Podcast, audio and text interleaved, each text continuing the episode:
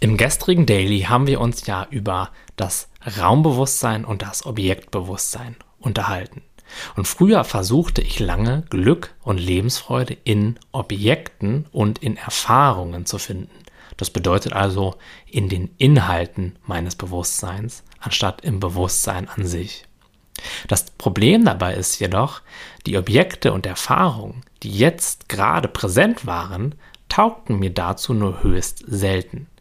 Ich hatte immer den Eindruck, wenn ich nur noch diese eine Angst loswerden könnte, nur noch diese eine weitere Reise nach Asien tätigen könnte oder jetzt nicht auf der Arbeit, sondern im Park in der Sonne säße, dann wäre alles gut. Aber jetzt?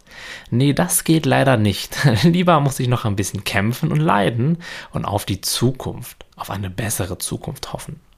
Ist das nicht irgendwie auch komisch? Die jetzigen Umstände reichen nur sehr selten aus, um uns glücklich zu machen.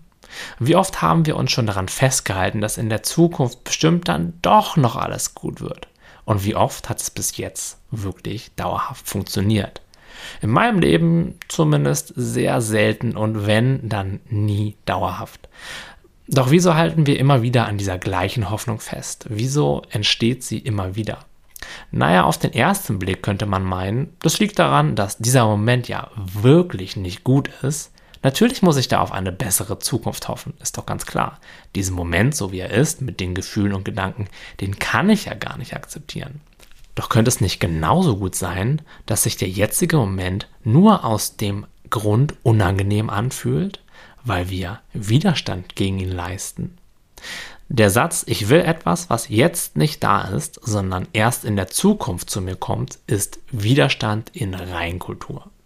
Dementsprechend fühlt sich nicht der Moment, also seine Gefühle und Gedanken an sich unangenehm an.